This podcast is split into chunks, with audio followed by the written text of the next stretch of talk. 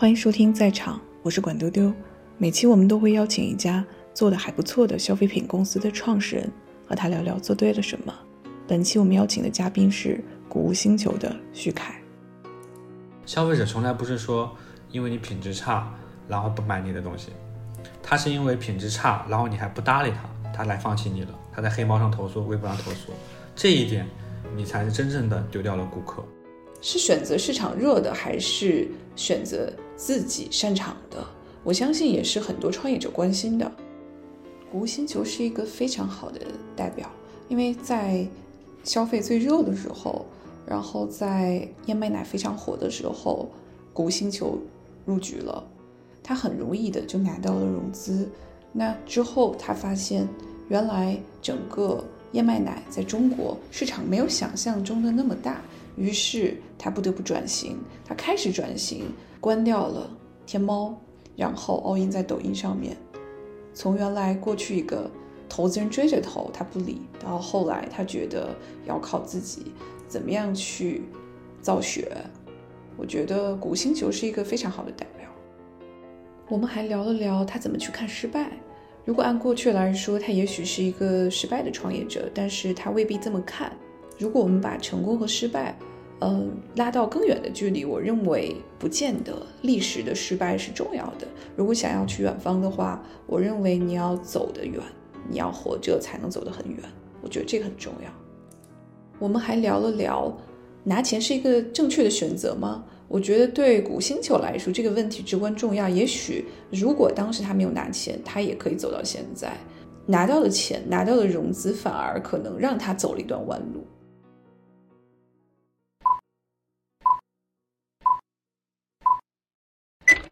你是什么时候觉得说这个确实数据验证出来了？是什么时候？复购。对我之前很狂妄的时候，那个投资人问我复购的时候，你知道我说，我说复购不重要，就就给钱拉新。但后面现在已经打脸，对吧？对我我们复复购很重要，我们。啊，你知道吗？原先在电商上，你比如说什么次那个次月复购、季度复购，他们都平均到每个月的嘛，都就统计口径也不一样。我们最后比较变态的就是我们看七天复购率，就是一开始就七天内你的老客又回来了嘛，对吧？那我们看这个比例，那一开始我们发现，哎，七天就百分之八，对吧？那个刚开始的时候，然后就发现，哎，百分之十五、百分之二十五，就是七天内一定又回来，然后我们发现这个比例就比较高了。就是比较验证我们这种小步快跑。你是完全把天猫店关掉了？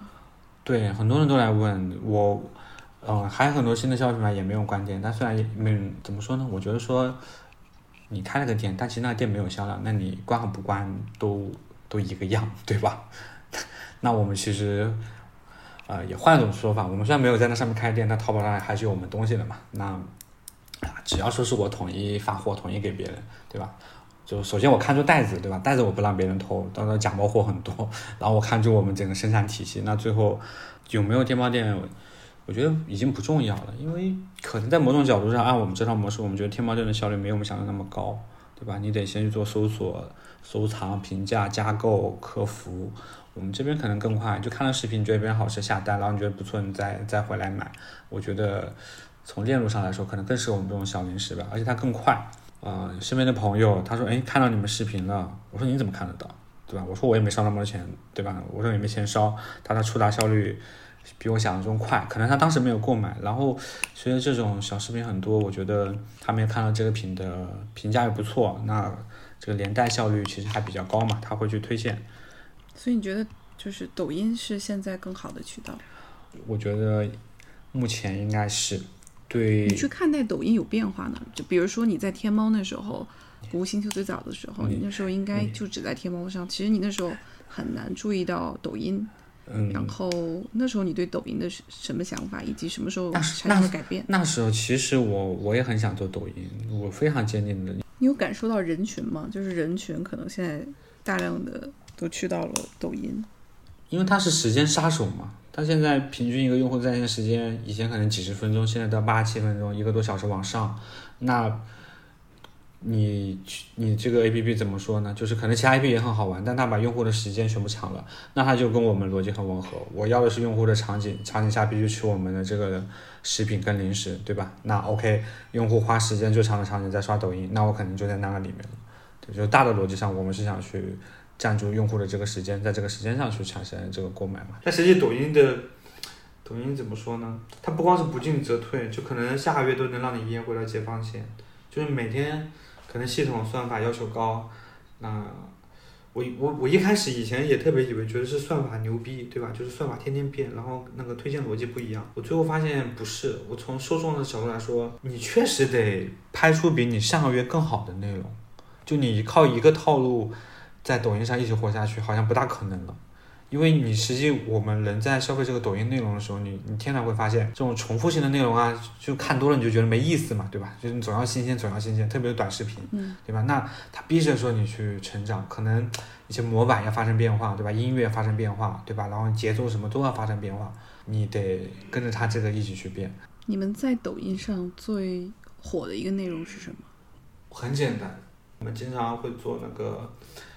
呃，配冰淇淋吃，配酸奶吃，然后就这几个举动，突然一下，别人就就很喜欢，就我们自己的。然后另外呢，我们也有一些达人带货，啊，但我们不一样，因为我们有 IP 嘛。那别人带货的时候，可能只能夸这个东西好吃，这原来是什么，对吧？我们其实把我们当时那个限定的中国星星，我们有一个玩偶，真是限定版的，就一个，我们送给他了。他说，哎，他们还送给了我这个东西，就全球就基本上就只有他有。那很多那一条也爆了，那一条爆了好几万赞，然后很多人看了之后觉得我要买这个东西，但它并不是冲我们食品来的啊。哪条就是，就是因为那个，那你说那个主播带货是吧？呃，达人就是短视频带货，不是主播，就是他自己录个视频。哦，达人带货。对，那条爆了嘛，很多人就想要啊，买完东西，然后说啊，我能不能要这个星星？能不能要这个星星？那一个我们觉得我们跟别人不一样。因为别人可能还停留在那种开箱的阶段，我们其实会带入一些我们一些 IP 嘛，那，那因为因为我我从深这个重度的使用者来说的话，你每天得想很多的新的东西，对吧？包括你以前很喜欢的贴纸，用户也很喜欢，对，所以他这时候又得需要一些额外的东西去跟他互动，这种 IP 的联动才能说让你的内容有一些新的，对吧？新的周边也好，新的这种啊一些限定的东西。这种也可以刺激别人来来来来做这种购买，这是我们的一个优势嘛。从谷物星球到现在这个，就最早燕麦奶时期到现在零食，你觉得有哪些东西是可以沉淀下来的、不变的东西，以及它是可以持续的用的？其实我觉得 IP 算一个，就是那时候我觉得古大兴那个 IP 其实是非常好的。对，IP 是算一个，我们我们 IP 资产是复用了嘛，然后最好的其实。我们供应链其实也复用了很多部分，原先它只是，呃，变成饮饮料，然后把我们把饮料的原材料也变成了我们现在一些零食在用的，所以供应链也算部分。然后第三部分可能我们的价值观，对，我们也也延承了部分。我们现在天天不是说没有困没有困难也要创造困难往前冲嘛，对吧？所以的话，在这几个方面，我觉得稍微传承了一点，就是每一样东西都很困难，对吧？那以前干燕麦奶也很难，对吧？那这些难的时候都过了，然后，嗯，就解决问题就可以了，就把这些都给沉淀下来，嗯，然后因为你团队也变了嘛，有些人就离开了，对吧？就是在这种所有人都离开的时候，有些人留下来了。对吧？那留下来的人其实决定了这家公司的一个成长和和和这个再次出发的一个可能性，所以这些都算我们觉得遗留下来比较比较宝贵的财富吧。你对供应链的理解有变化吗？我觉得有变化。我一段时间觉得说我们要做那个。做一个单品，那些大大单品，然后把那个供应链这个规模化、成本快速下做爆款，对。对对对对，很多人都这样，一开始也都这样的，但我现在可能在反思，因为我觉得现在这种去中心化流量分配，包括说你想更效率，可能你的 SKU 需要更多，就是海量这种内容需要海量的 SKU 去配合，因为你很难说通过海量的内容聚集，只是一个单品。因为这个好像逻辑上很对，对吧？就是资源什么也没浪费，但从内容的消费角度来说，这种东西会让别人非常烦，对吧？因为大家都不想看老百姓广告了，你这时候对吧？通过钱啊、流量去砸，还让我看一个老百姓广告，新的消费者我觉得他是不能接受的。所以我现在对工人理解就是，你要更加快，小额快，对吧？你能完成这种小单快返，然后更加柔性。因为我们食品供应链里也特别喜欢这种大单品嘛，你一开始定个几公斤，没有人喜欢你，对吧？你突然间几十吨，对吧？然后几万斤，对吧？一天就整个车厢给你发走，他们喜欢干这种事情，因为他只要一按机器，都是这种批量化生产，对吧？他就觉得这种这种活就，呃，你看是量很大，但它很无脑，很快速，对吧？然后也不会什么事情，很容易，所以他们就喜欢干这种事情。然后相对繁琐一点，你要控制温度，控制这个时间，你要配料，然后这个东西的出成率。我们出成率就是说，从原料到这个成品，这出成率又很低，那很多人就不愿意干。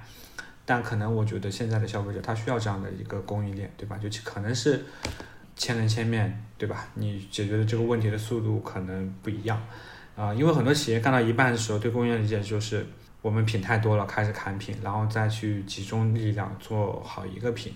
但很多企业没有跨出去的能力，从食品来说，我觉得是多 SKU 管理的一个能力。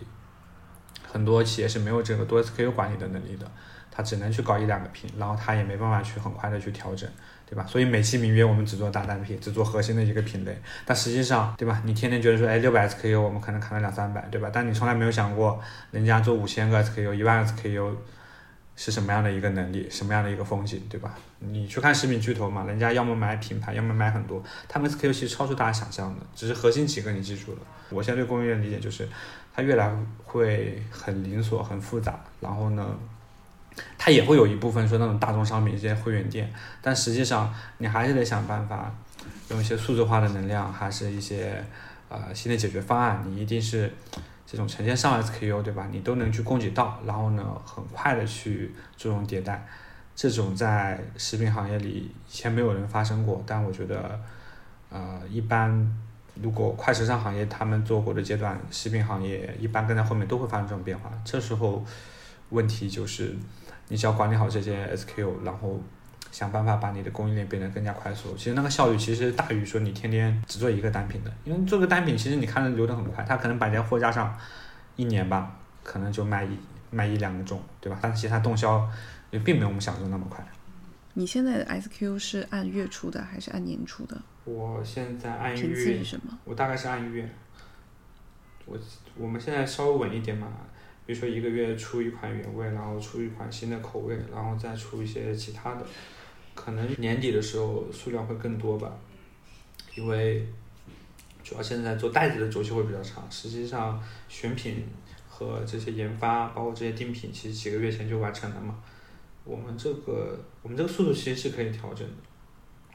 因为以前我们很疯嘛，以前四十天可以给你搞四四十款 SKU，但但是那些就不是我们要的，对吧？那消费者不要的，对不对？那那那没必要。所以我们现在最终目的是完成这种很多很多海量 SKU，但是现在呢，我们其实每一个我们其实按品类品牌化去推嘛，每一个系列每一个品类先有一个代表性单品打个样，然后再开始。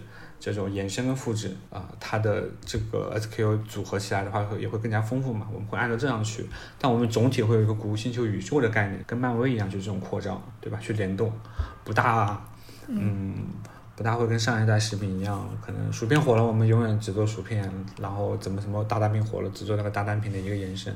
我们会让它早上跟中午跟晚上的这种场景做一个联动。那就比如说。经过什么样的筛选，什么样的程序，这个 SQ 就可以出来了？是要有什么试吃团吗？呃，实际上大家想象当中好像会这种什么试吃啊，什么找些阿姨啊，各种东西，对吧？那我现在直接直接说，那基本上百分之百还是我定，对吧？那那因为我觉得我吃的多，对吧？那我不喜欢的，那就 就就不会安排什么试吃团这样一些东西，因为我吃的比较多。我的判断只有一个，就是它必须有有复合的这种属性，就是会有一些前调、中调、后调。就不能只是一个味道，比如说只是甜，那就没有必要，对吧？然后有甜有咸，让人家的感官刺激能够更加复合一点，就这是我们一个选品口味的一个标准。然后第二呢，我们其实会判看一下它这个工序啊、原材料啊这些东西，我们得看一下它 O 不 OK，就符不符合这个食品安全的标准以及量产的一些规模。我们把这几条定完之后，基本上它就可以去做一个定型了。我们这个还有一个隐藏属性吧，我其实会按照内容的关键词去去选一些品，就我不大会说哎麦片只是麦片，我可能会加谷物圈啊这样一些东西，因为我觉得，呃，它比较复合，对吧？符合复合的口感，同时的话，它产的内容的话，我们拍内容的时候，你拆开一包麦片只是麦片，这个视频很无聊，对吧？你也没办法看。我得去加一些很多东西，然后拆视频说，哎，有这个有这个还有这个，对吧？这这是一条隐性的标准，这几个合在一起之后，我们就可以很快的去推进这个品 SKU，啊，不大会说一开始备很多的货了，就是小范围去试，然后这个视频上有些流量、评论、验证、反馈回来之后，然后我们再去把那个货去给它加大，我们会有这样一个过程，这个就速度也比较快，然后也不会说。啊，压很多的一个一个东西，就是小范围的去测试，如果效果好，那么就继续做，就是完全用数据，用销量。嗯，对，因为核心标准是你有没有找到这个受众嘛，对吧？那如果说他就是不喜欢吃芝士，你就硬给他推，那这个东西他的反馈也不会特别好。那如果说你能快速精准的找到，那他的反馈不错，我们才会去加大力度，啊。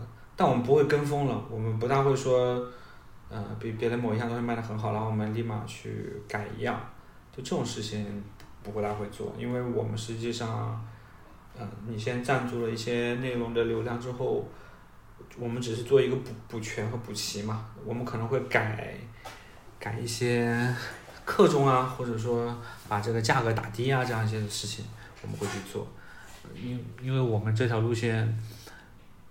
目前目前来说的话，我们一些选的一些品的逻辑跟主流的还不大一样嘛，他们可能，呃，都还是觉得说这个东西有很多人在搜索，然后他们就开始去备货。但我们的逻辑是我们先搞一小部分，我先推荐给你，对吧？你觉得 OK 不错，那我们再反过来的去加大这个产能，因为我们现在做的这件事情也算一个推荐吧。我们的我们现在使命是给消费者推荐这个健康流行的食品饮料，我们是把这个东西重新去变了，那它的这个。履约的方式和给别人试货的方式，跟之前就就不大一样了。别人可能原先就是一个搜索，那你就狂打那个搜索词，使劲的干那个量。但我们现在会比较灵活一点嘛。啊，首先是钱也不那么大，你也没必要说去搞那种什么阵地战，对吧？那我们就灵活一点，跟游击队一样，稍微的去看一下他的反馈，然后我们再开始把这个量拉大嘛。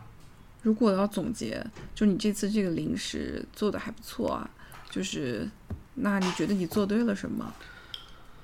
我做对了什么？第一，我觉得短视频吧，别人使劲干直播的时候，我我我我在坚持让他们自己拍短视频，找短视频，然后我们就变得跟流水线一样，对吧？我们可以批量的去量产短视频，啊，这个事情我们就做了。然后第二个，我们选了一些巨头根本不会 care 的商品，对吧？你看就这么贵，对吧？又不符合它报活动或者降价促销，对吧？走量这些，对吧？又很复杂。我觉得这两件事情做对了，所以他也不能说很成功吧，只能说他目前效果还还还不错，验证了我们当时的一些小步快跑啊，包括这样的一些想法。我觉得这两个事情做对了。接下来我们聊一聊让你觉得 emo 的时候。emo 的时候很多呀，很很 emo 啊。因因为后面就嗯就没有很多人支持你干这个事情了，就这个会让人感觉很 emo。因为大家都是做人性嘛，就是希望说，可能说，他希望有不一样的东西，那可能说我希望干一个星期、一个月，就天翻地地覆了，你知道吗？就翻天覆地的变化。但实际上，你做一项变革，或者做一些活动，或者做你一些推进的时候，它就没有大家想的那么快，对吧？所以，这种情绪就会让你。很 emo，就很多人看不到这马上的变化，然后他们也不信任你，也没人支持你干这件事情，就很 emo。那 emo 时候就睡不着啊，对吧？睡不着的话，你就掉头发嘛，对吧？掉头发掉的太惨了，对吧？吹风机一吹，头发一片就就走了。对，这种时候就特别特别 emo。这时候，下次我们可以找个吹风机广告赞助。就是就是这种 emo，就是当头发离你而去，然后没有人相信你的时候。你会更 emo，你知道吗？然后的话，你怎么办？你早点睡觉，早点睡觉才不会掉头发，但你又睡不着，对吧？反反复复，反反复复，就那时候就就很 emo。就是公司在最多人最多的时候是什么时候？去年嘛，巅峰其实我们好几十个人呢，然后把他们全部都给那个掉了嘛。然后现在有多少人？现在我们就十多个，就以前你就就现在我们是个加强班，以前可能是个加强营，以前还不算，以前就是大一个大杂烩的会的这种这种感觉嘛。就以前太政治正确了一点，我觉得就是。就感觉看哪都还行吧，那有一些人对吧，那干了一个事干一个品，但其实，其实我觉得，你真正创业靠的不是这些资源和这些你想当然的东西嘛，就是看消费者反馈、市场反馈嘛，对吧？然后消费者觉得 OK，你你才可以往前走嘛。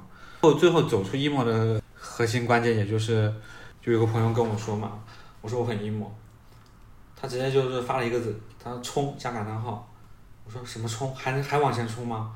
他你做都做了，做了一大半了，那继续往前干，然后然后然后想想也对，然后我们就就就就基本上算走出来了嘛，那确实干了一大半了嘛，对吧？然后你继续往前走嘛。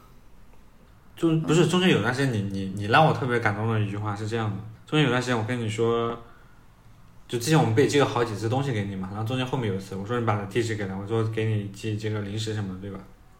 然后你说不要不要。对吧？他说你，他说你这个工作状况也不好，我就不要。然后，然后，然后那个让我比较感动，因为其他所有人都是好丢来，你没有要，你知道吗？我当时说是觉得不好吃，不想要还是怎么样？但后面就是我我还比较感动，我我觉得说，我说好吧，终于有一个人说点人人话安慰我们这个 emo 的人了。我说天哪，我说管丢丢这么这么仗义，说的这种话，真的，我我我我们那时候也比较感性的。那个区间过完之后就就就没有了，所以那个后面，我们上你跟我聊马龙什么的，对吧？我我当时说，我说我对乒乓球真的不感兴趣，但你换一种角度跟我聊，然后那时候我其实，在那之前那段这个今年这个区间就是非常非常正常嘛，就情绪情绪也很稳定，对吧？所以的话我说，哎不错，你这总结什么东西我也很有共鸣啊这一些。你会听很多人说，然后这个那个，你也会，我觉得有有可能人就是很容易受到。呃，这种情绪的影响，我我说的不是自己的，也许是平时你遇到困难，你其实正常，我们还是能行进的，但可能旁边一些其他人的干扰和情绪，其实会非常影响到自我。你觉得你再过多久是可以证明自己？你还想证明自己吗？我觉得创业应该还是想证明自己。我上次我们投资人最后就总结一句话嘛，我们说。就干消费、干食品饮料，你要顺人性嘛，对吧？你要顺应人性嘛，他就想吃些高热量吃的东西。他创业是件很反人性的事情嘛。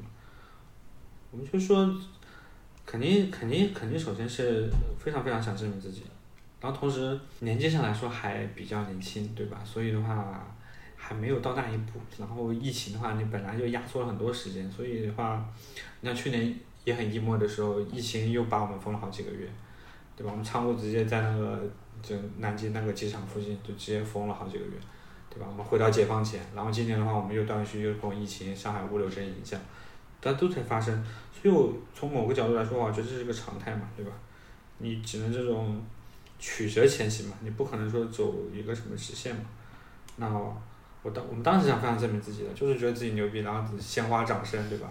但是现在成熟了嘛，就不大会去说那种阶段。我现在。也不是说去向市场证明自己，投资啊什么这些，跟我们都没有关系。我们只是想向消费者证明，我们稍微还有是有一点用心的，在给你供给、给你找到这样一些比较好吃的东西推荐给他。我们想把这件事情去证明。所以的话，总结来说的话，我想证明自己的品味。你能 get 到吗？对，我们想证明说自己的品味和这个选择，就这种更更。这这种其实才会给我们很大的这种满足感，但是其他的那些东西我们就觉得都浮云。反正以前我们公司一年也卖很多，对吧？那个卖完之后，就浮云，对吧？就是那种绝对的数量，只能证明上一个十年大家都玩这种事情。但现在的话。我觉得说，只要在一个人的人心上去留下一点，他觉得还不错，我觉得这个精神感会比较满足一点。我们现在是靠着这个去说每天往前冲，已经不是那种什么天天被这些其他人干扰一下，然后我们就开心或不开心了。就是这种这种肯定我们会去坚持做。就这种最终，这种无数的对你品味肯定之后，最后你也证明自己了嘛，对吧？只是原先你要一个 比较空虚的那种证明，现在的话。我们需要这种非常踏实的证明。他还是一个挺狂妄的，说品味。我也很少听到乐视说我们的就是这个食品这些都是品味好。我不是狂妄，我是真的就是，就就希望大家能轻松觉得快乐。啊，这小子说说品味会各种各种东西，对吧？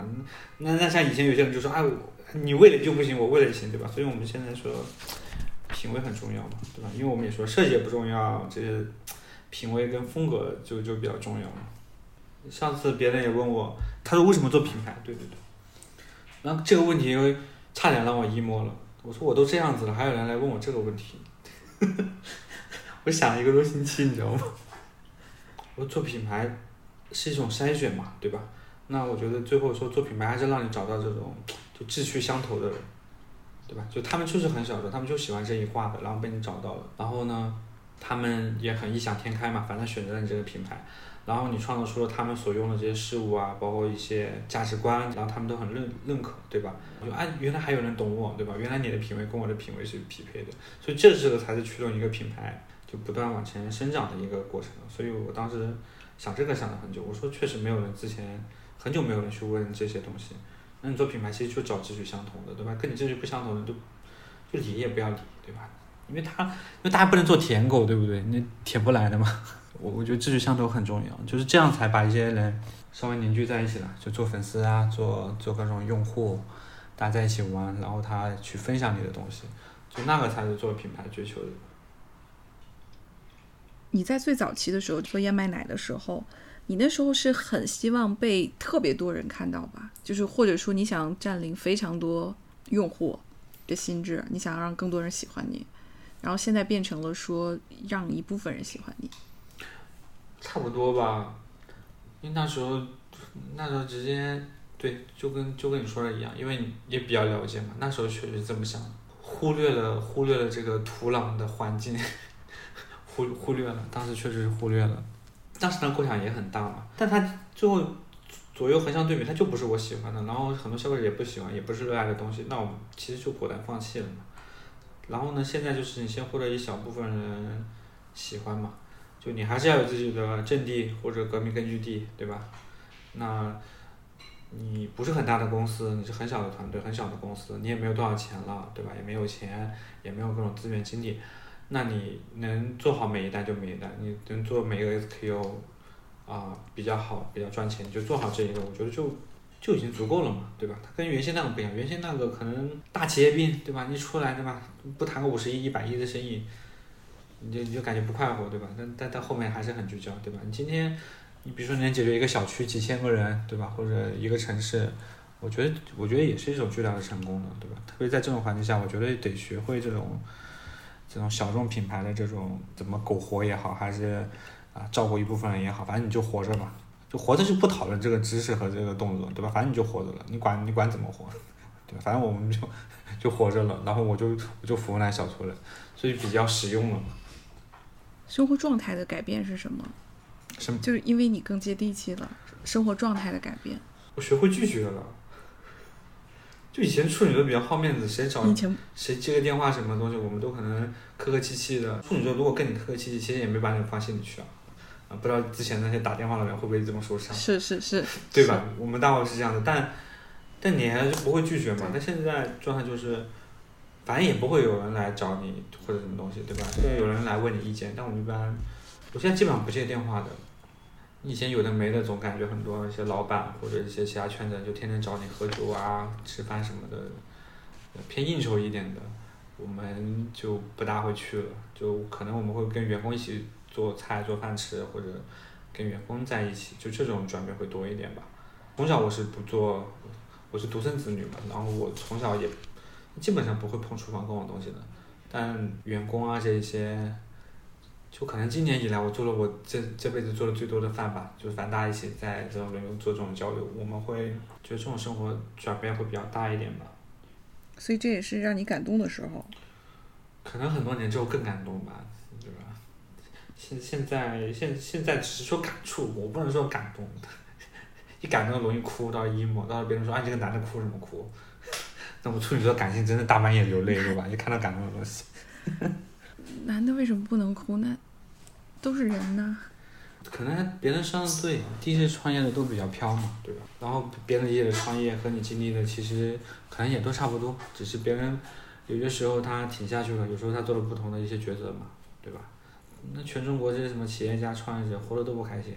我是我上次有一次跟你聊天，忘记聊啥了，我甚至说我们两个去搞一个什么培那个培训什么的，就是那种训练营一样的，对吧？我我说主题就一个，好好睡觉，让全中国企业家、创业者好好睡一觉。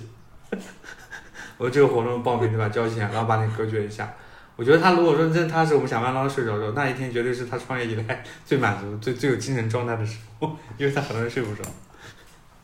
哎，但其实是可持续发展才行，因为一旦你身体垮了，你你就啥也没了。但但虽然大家都懂这个道理，但是我觉得真正的可能经历过这种一些坎儿，你才能知道，然后你突然间觉得哦，还是命要紧。对，所以的话，我们做的这些产品，我希望让大家都是嗯，就更加扎实一点，对吧？就是多吃一点不同的东西，其实才是最健康的。你比如说，比如说老美啊，其实虽然说他可能喜欢吃甜甜圈，他早上起来不也是谷物圈啊这些杂粮那些东西嘛，对吧？只是人家形那个形态发生变化了。只有你吃的多，然后丰富，吸收效率强，我可能觉得才比较健康。如果你只挑那几类，就吃的非常精细，或者说啊我不碰蔬菜啊，我只吃牛排，或者说我只吃这个啊一些你特别觉得定制对身体有益的这些东西，我觉得这个。嗯，就不够自然，对吧？就是你健康前面觉得你你必须自然平衡的身体，就就是不经意间你才把这些东西享受了之后，你身心更加轻松，会更加去快乐，对吧？因为在所有人整个食品行业都在做零糖、零脂、零卡的时候，其实这个东西已经变得很像一个化学公式一样，对吧？你这么就这么精细的吃，你不见得也会非常非常健康嘛，对吧？所以我们鼓励就是你开心的时候去多吃一点，你不开心的时候呢？也要多吃一点，这样的话你身体会比较平衡一点嘛。我们来聊聊钱的事儿，大家都会说，啊，账上可能呃就是要留半年的钱或者一年的钱。你什么时候你就觉得那种，我觉得账上的钱越来越少的时候，你会有那种很大的危机感？嗯，是这样的，之前那个应该是经纬经经纬经纬的他说的吧。他说：“对创业者就提一个建议，希望大家看住自己的钱。”啊，我当时心里想啊，还看不住自己的钱，哇，那真是第一创业票。实际上，百分之八九十的创业者，我觉得最后都没看到自己。我我并没有说对钱感到什么超大的危机，我其实最大危机就是说钱来了，我到底应该干嘛？我应该怎么去用，对吧？然后这种东西的危机感，其实让我更加危机，因为发现我靠，这个以前那些玩法都不管用了。然后这个东西随着时间的推移，它只能是越搞越少，对吧？可能。半年、九个月、八个月，对吧？然后，嗯，之前那些故事我觉得都假的嘛，什么说要留留够什么十八个月的钱各种东西，我觉得那肯定是第十八个月的时候他一看还有钱，然后他他再往前推，哎，我留到十八个月。他如果从第一个月开始说他挣留十八月，那我那我佩服这种，那基本上我感觉很少见嘛。这比尔盖茨啊那些什么更大的就不用说了嘛，那其实不能太教条主义，对吧？所以你你会那一瞬间就会发现，OK。因为大家以前没有经历过好的这种财务会计的训练，所以你很容易会造成这种缺失。那如果当时你没有融资的话，你会不会觉得其实现在应该也还不错？嗯，我我之前也在想这个问题，就是你创业需要靠的是什么吗？以前你可能觉得是钱嘛，那其实也不是，对吧？就是当你后面钱越来越少，你越要紧着花的时候，你需要。就包括我们自己也会加一些投入进去嘛，对吧？然后最后发现，哎，为什么比之前那个状态更好？我们这个不有句话嘛，就太容易拿到、太容易得到的东西就不叫东西，你太容易得到的钱其实也不叫钱，真的。所以到最后紧紧着用啊什么，其实你可能以前也不需要那么多钱，对吧？你以前只是那种理想中的美好。你觉得你的成绩是什么？在抖音上？我们现在一个单品月销百万嘛，你就如果纯数据上角度来说。然后剩下的话，我觉得我们的产品的好评还不错，我们一直都维持在这个百分之九十八左右。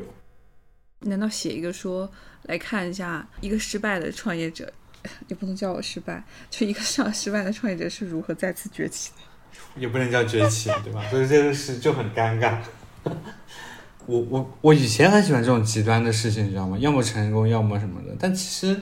你走到一大半的时候没到这个份上，对，就就就就就很难去给你说定一个标签啊之类的，对吧？一个失败的创业者的垂死挣扎，对吧？还是一个 怎么怎么样的？但其实我我也没那么苦大仇深的，我觉得就就很正常。然后我就反思一下，哦，我身边的朋友年纪确实大了。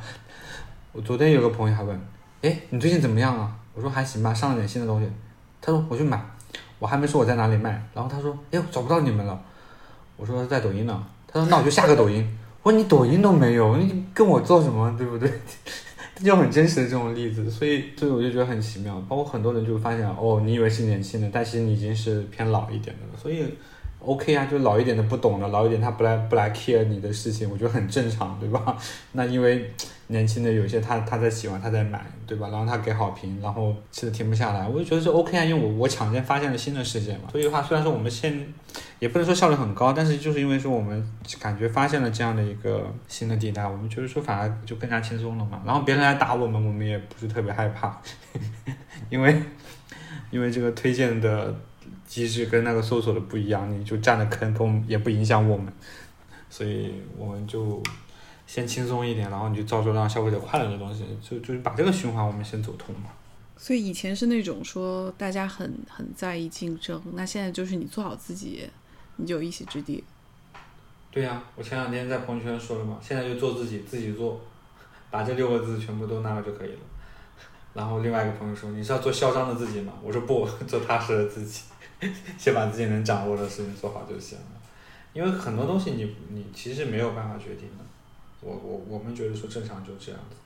然后你说我们这种聊的也没有意义，我们并不是说宣传我们是一个很成功的公司，也不是我们这个失败的公司。就是有些人听了，他觉得能经历，嗯，就是你不要说教别人，我觉得他们听完之后，他们可能有感触，但他们不可能说，有些建议他们会听，对吧？就是你说教没有用，对吧？你让他自己去撞一下，他自己他他就会了，就吃一堑长一智，你没办法说提前去预设，对吧？那以前飘的时候，你听什么建议呢，对吧？都没有人听你的，对吧？我们只是完整的展示一下这个到目前的心路历程嘛。所以你现在看待成功和失败的看法也会变化。嗯，就以前还是挺在意这个事儿的，现在可能觉得这是一个很难很难说的事儿吧，或者说你会把那个时间维度拉得很长。是的，我们以前会觉得说，好像你可以很快速的去成功，但其实，在我们食品饮料就没有这种案例，真的没有，什么两三年就很好就没有，因为食品饮料食品饮料赛道还是很漫长的一件事情，就不管你有钱没钱，都真的是很漫长的一件事情。所以的话呢，我们这么横向一对比之后，你其实你想快速和想慢什么的，都显得不那么重要了。它本来就是正常的，都都要过这个阶段。那如果呃投资人重新的看到你，也许到明年，那看到你再来找你聊，呃再来投你，你那个时候会把钱拿来干嘛？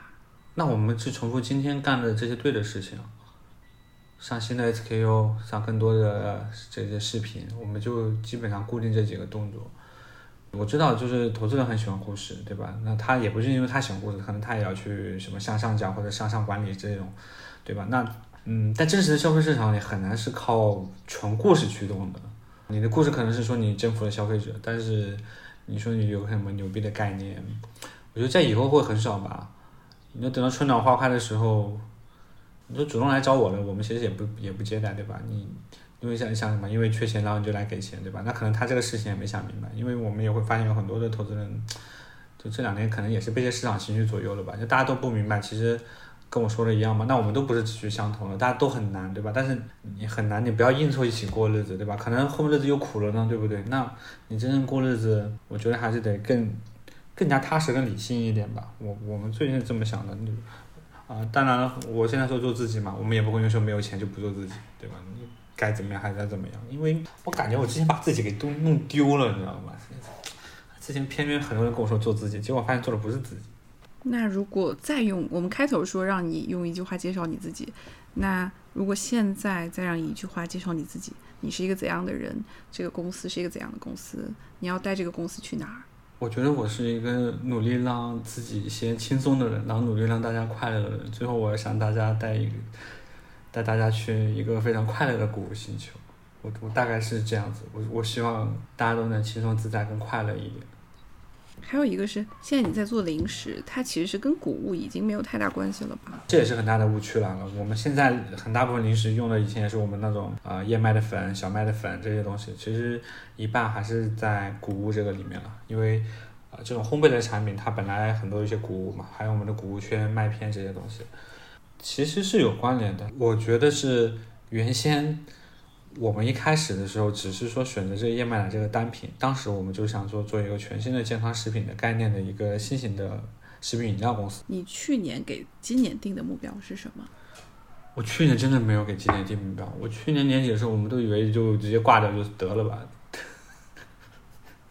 真的，因为的话就干得很累嘛，然后的话又是疫情啊这样一些东西，就就是极度 emo 的时候，处女座总想做一些极端的冲动。然后我今年目标，本来我说啊，那今年再活三个月，活六个月，我靠，现在已经十一月份了，我还在呢，所以我我我在这种时候，我们现在不贸然给自己预设目标，我只希望说今年。我们当时做好的一些产品，它能够正常的量产，正常的每一单的履约，它能够比之前更有效率。就这也是我们天天抓的。比如说我们现在就很接地气，抖音天天一些评分、体验分、物流分，这种硬性指标的嘛，就我们每天在盯的一些东西，把这个东西稳定下来就行。其他其他也不重要。我们的诉求就现在很朴素嘛，对吧？这种生活方式就就还比较朴朴素一点。说谷物星球的壁垒是什么？那如果今天再问的话，这个答案有变化吗？我觉得我们现在最大的壁垒就是我们，就我们适应生存的能力还比较强，就是不管是非常好的时候还是不好的时候，我们现在这个适适应生存的能力和效率，我觉得还比较强。就别人可能中间一半就就不干了，或者别人一半就是呃吵架发生分歧啊什么东西，我们就。还是能够快速组织这种兵力啊，再去冲锋什么的吧。可能说人和兵力没那么多，但我们能快速的去组织一些事情，对吧？然后啊、对我们来说这些跳跃的事情也没有想到那么难嘛，他就可以重新再组织这样一些资源和能力去快速匹配。我其实我也比较喜欢快，我觉得快可能是壁垒吧，就做大做强可能都看以后的市场行情啊，但我觉得快应该是一家公司的壁垒。就虽然在这种时候，就中间其实也克服了很多坑嘛，在这种什么物流啊、疫情停摆的时候，怎么快速的造出一些什么新的东西，其实还很难的。但我们就快速的调配、快速的适应，我觉得这个可能是我们以后的一个壁垒吧。我觉得大家都想要快嘛，但我们想快的更加有这个效率、有质量一点，不只是为了这个做大做强，去为了那个虚虚假繁荣的那种快。就今天也有坑呀，就跟你聊的时候，今天一天就都是坑坑中过来的。我们提前订了一批新品的包装，本来前天、昨天就应该生产了，然后他现在在半路，因为疫情就找不到了，就卡在那里，然后现在在疯狂的去找，然后站点电话也打不通，就各种突发情况，就以前就不会存在在你概念问题的，因为中国物流运输很发达，但现在就是各种这种突发的状况，还有有时候。就生产出来的一些货啊，质量问题啊，包括这样一些坑的，都特别特别多。我们经常，嗯，反正跟之前不一样了。以前就很稳定的，以前在中国你不用考虑这些问题，供应链分分钟什么都给你解决。现在的话，我们就可能得去跟别人抢车、抢物流车，对吧？拼货、拼单，就这些东西以前你不用跟的嘛。现在这些成本会比较大，然后可能到点了都不能解决你的问题。比如说产线在等着生产，然后你这时候很多一些原料啊、包装啊、包辅材啊都还卡在路上，那你的产期要被拖延嘛。其他具体还有好多坑，我们到时候想想起来以后再再再加番外嘛。我只能举举现在的坑，还有一些坑坑到都已经说不出来了。消费品的壁垒是什么？刚才你说的是你自己的壁垒。对吧？你以前以前会比较理想化嘛？你觉得消费品供应链、研发还是什么那种，就反正教科书里怎么写的，你总觉得那些东西都是壁垒嘛？其实那不都是假的嘛？对不对？反正那些教授们也没怎么创过业，那股票可能都没买过，对吧？我我我们后面去看郭宇写的书就是这样子啊。我觉得真正壁垒就一个，你还是我定义的，有没有坚持在给消费者做服务嘛？这是一个非常大的壁垒。因为从你生产、组织原料，对吧？你要把成本降下去，你得把价格维持在合理区间，你还要啊、做广告去找到你的消费者，然后最后你还要完成这履约，对吧？它的售后问题各种问题，这一整套的一套标准，可能就是消费品里最标准化的这种 一套服务体系里面，你能不能比别人做得更加有效率？同时，你这套服务体验，我们如果现在，我甚至现在特别想用抖音，现在我们是有一套体验分的体系的，就你如果分低的话，有各种指标。我们甚至现在像这样这个分来管理我们自己和我们的供应链团队，就你分不合格，你就要去改善指标嘛，对吧？这样的话才能保证这个一个标准化的这种体验嘛。觉得这个服务能力可能才是壁垒吧，因为实际上你今天你去你去星巴克和瑞幸最大的一个区别是什么？并不是说它咖啡的产品，对吧？而是说你在星巴星巴克你投诉。啊、可能有人会搭理你，对吧？你在瑞幸可能不一定有，对吧？因为他们的服务和体验不一样的，所以你为了这份服务的溢价，你可能说会去选一个贵的饮料。那你同时呢，嗯，我知道大家也很喜欢买苹果，那苹果的客服以前的啊，就是售后，你买了不喜欢的 A 那个 A P P，你想退掉，游戏内购想退掉，那人家可能。嗯，很多人不会去找售后，但我特别喜欢找每个品牌的售后嘛。那他会从香港可能派一个售后支持给我，他会连续发三天的邮件给我，就人家壁垒做的确实很深，可能后来华为也做到了，但可能有些其他国产品牌它做不到。那你真正在消费品里，乔布斯说的，就是就是消费者从左边口袋、右边口袋掏了钱，然后选了选了你，对吧？没有选 A 和 B，对吧？选了这个 C，对吧？那他的这个选择的话，你交付的就是一个要超出这个其他几家的这个服务的能力。我觉得这个是我认同朴素的。反正卖的贵的，如果现在还活着的，就相应的，他这套履约的服务和体验，我觉得是优先保证的。如果但凡说他活得不够好，或者已经不在了，他肯定是缺失了这个东西嘛。你现在去买啊、有些品牌它的品质很差，大家都会说品质差，品质差。你没发现吗？品质差可能是哪一个供应链管理不好，或者新品不行。消费者从来不是说因为你品质差，然后不买你的东西，他是因为品质差，然后你还不搭理他，他来放弃你了，对吧？他在黑猫上投诉，微博上投诉，这一点你才是真正的丢掉了顾客。但很多人总是觉得啊我品就跟以前一样啊，对吧？然后我怎么怎么样的，就是所以很多人门店流失的顾客，对吧？那些就是天天说我没做错什么，他就进来他自己不高兴了，消费者就跑了，但他从来忽略掉了，就是他可能有一些跟你互动、想跟你交互的时候，你就放弃了这个消费者，所以很多有些品牌的生意就会比较差。你想对去年的自己说什么？这个问题有点老套吧？还对去年自己说什么？我们平常天天灵性那个灵魂对话吗？我有两个问题是想对去年的自己说什么，以及刚刚开始创业的自己说什么。对去年自己看好钱吗？嗯，对去年自己这三个字就看好钱，然后对刚开始创业自己，那也三个字吧，那还是要做自己嘛。